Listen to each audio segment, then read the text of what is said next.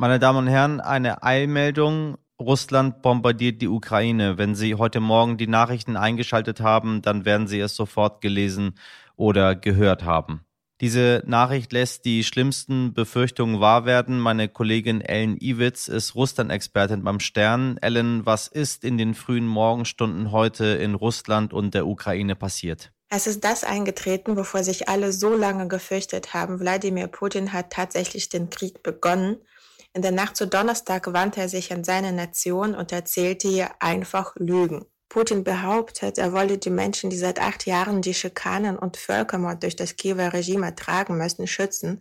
Aber man muss einfach sagen, es gibt keinen Völkermord in der Ukraine. Und es kam noch besser. Der weitere Text von Putin zur Begründung dieses Krieges war sogar noch mehr grotesk. Er strebe die Entmilitarisierung und die Entnazifizierung der Ukraine an. Man hätte meinen können, Stalin sei selbst aus seinem Grab auferstanden und mache sich auf, Nazi-Deutschland zu bekriegen, wenn man sich so die Rede von Putin angehört hätte. Und kurz nach dieser Ansprache begann auch schon der Angriff. Augenzeugen berichten von zahlreichen Angriffen. In Kiew soll der Flughafen angegriffen worden sein. Kharkiv steht unter Dauerbeschuss. Das ist die zweitgrößte Stadt der Ukraine und ist nicht weit von der russischen Grenze entfernt. Betroffen sind auch solche Städte wie Mariupol und Odessa. Dort sind Explosionen zu hören und auch auf der russischen Seite sollen Schüsse zu hören sein.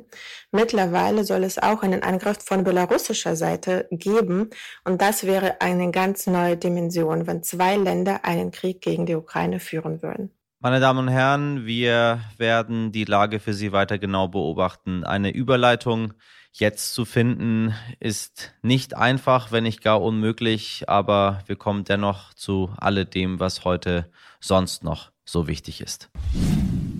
Mindestlohn. Ab Oktober wird der Mindestlohn auf 12 Euro angehoben. Das Bundeskabinett brachte diesen Gesetzesentwurf am Mittwoch auf den Weg. 450 Euro Jobs heißen dann 520 Euro Jobs. Daran muss man sich erstmal gewöhnen.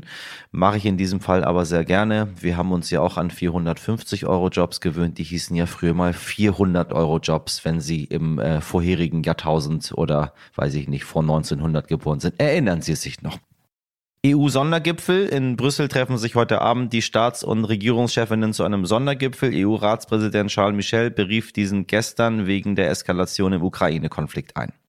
Die Ampelkoalition hat am Abend auf die steigenden Preise für VerbraucherInnen reagiert. Die EEG-Umlage über die Stromrechnung wird zum 1. Juli abgeschafft. Lange genug wurde darüber debattiert. Und wegen der hohen Spritpreise wird die Pendlerpauschale angehoben und zwar rückwirkend zum 1. Januar 2022. Sie steigt um einige Cent auf 38 Cent pro Kilometer. Da werfen wir doch gleich mal doppelt Konfetti, meine Damen und Herren.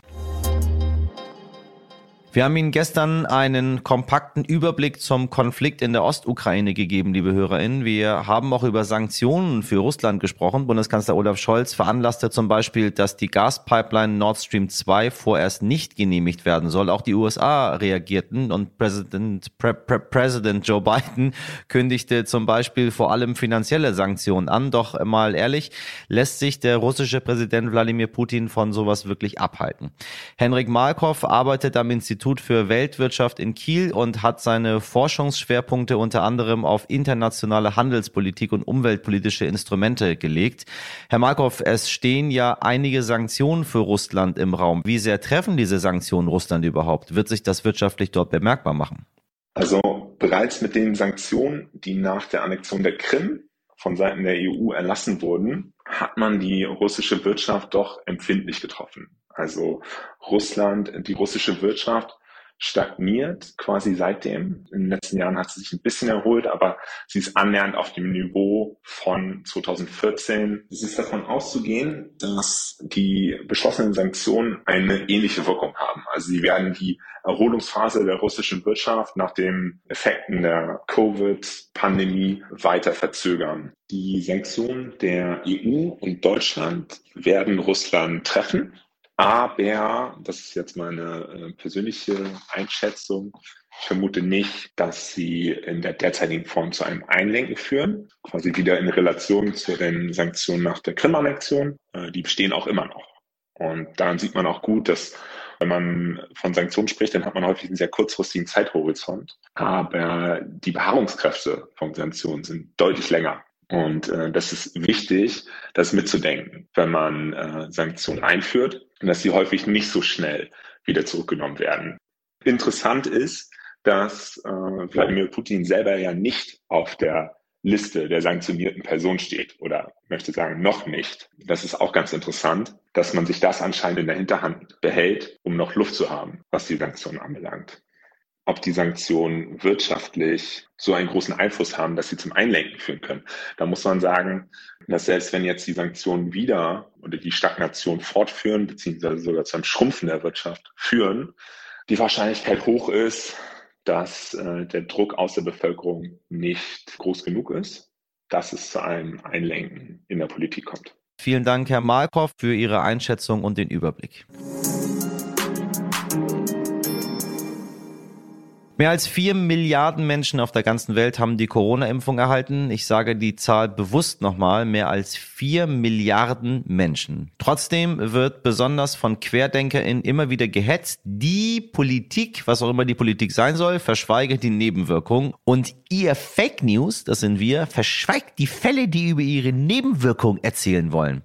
Ja, wirklich das Letzte, was wir in diesem Podcast möchten, meine Damen und Herren, ist irgendwem irgendeine Sorge abzusprechen, ob sie nun berechtigt ist oder nicht. Aber wissen Sie was, liebe HörerInnen, wir berichten eben dann darüber, wenn es tatsächlich seriöse Quellen und Studien gibt, auf die man die Berichterstattung stützen kann und nicht irgendwelche Gefühle. Denn wir möchten Ihnen weder irgendeinen unbelegten Quatsch erzählen, noch möchten wir Ängste schüren, die einige Menschen eben vor der Corona-Impfung haben und hatten. Zum Glück haben sich trotzdem viele Leute impfen lassen, auch wenn es natürlich noch mehr sein sollten. Nun, verschweigen tun wir erstmal gar nichts hier, aber seriös erzählen, das können wir jetzt und vor allem mein toller Gast kann das, der sieben Monate lang mit Menschen gesprochen hat, Studien gelesen hat und sich mit Impfnebenwirkungen beschäftigt hat. Ja, Journalismus ist eben viel anstrengender, als eine Meinung zu haben und die dann rauszuposaunen. Liebe, ihr wisst schon, da draußen. Ich spreche heute mit Dr. Bernhard Albrecht, ein studierter Mediziner, der in der Neurologie tätig war und nun seit fast zehn Jahren als Wissenschaftsredakteur arbeitet. Er ordnet uns die tatsächlichen Zahlen gleich mal seriös ein und vor allem plädiert er für einen weniger verklemmten Umgang mit Impfnebenwirkungen.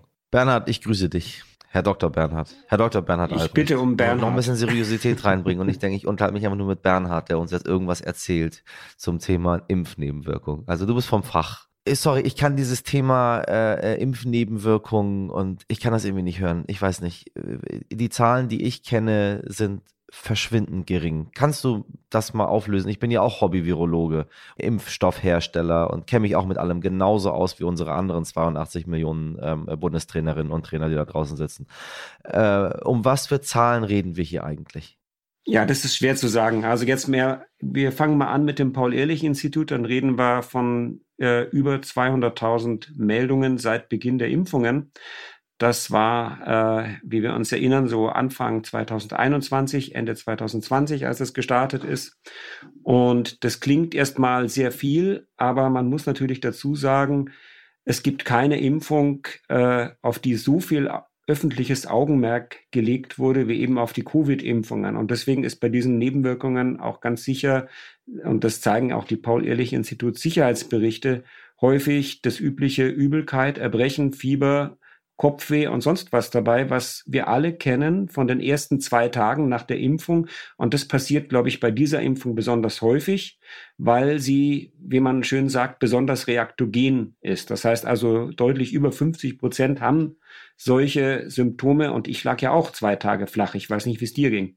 Ich finde, Nebenwirkung ist so ein, ist so ein hartes Wort. Nebenwirkung ist für mich irgendwas, was, was böse ist und was schlimm ist aber dass ich nach einer Impfung irgendwie äh, Erkältungssymptome zeige und es mir nicht gut geht und die dann einfach irgendwann wieder weg sind, das sind für mich jetzt halt nicht so klassische Nebenwirkungen. Oder sehe ich das falsch?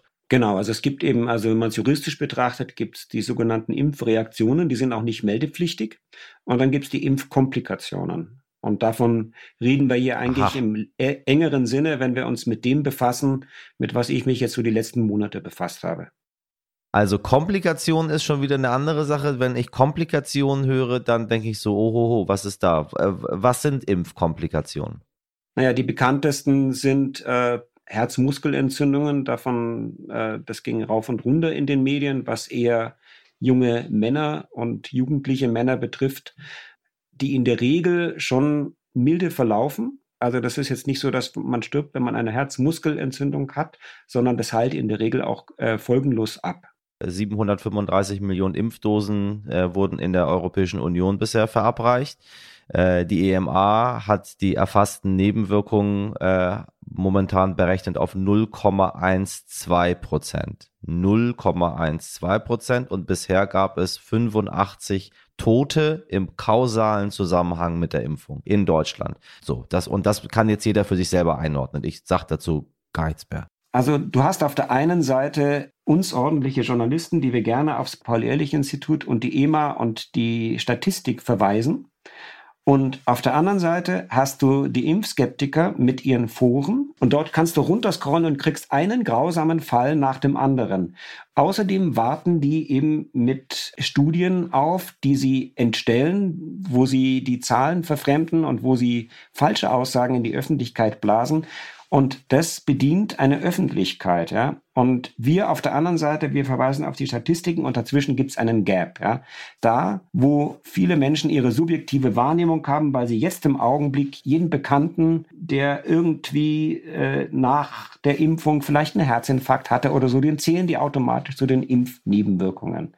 Und in diesem Gap müssen wir transparenter kommunizieren. Das war's für heute in der Kurzversion. Und zwar in elf Minuten und elf Sekunden. Wenn Sie das ganze Gespräch mit Bernhard Albrecht hören möchten, dann empfehle ich Ihnen sehr, auch unsere Langversion zu hören. Äh, da lernt man eine ganze Menge, meine Damen und Herren, zu Impfnebenwirkungen und warum es wichtig ist, darüber zu sprechen. Außerdem folgen Sie uns, empfehlen Sie uns weiter, bewerten Sie uns, schreiben Sie uns Ihr Feedback an heute wichtig stern.de. Haben Sie eine wundervolle Weiber, Weiberfastnacht. Was für ein komisches Wort und einen schönen Donnerstag. Machen Sie was draus. Ihr Michel Helau und Alaf Abdullahi.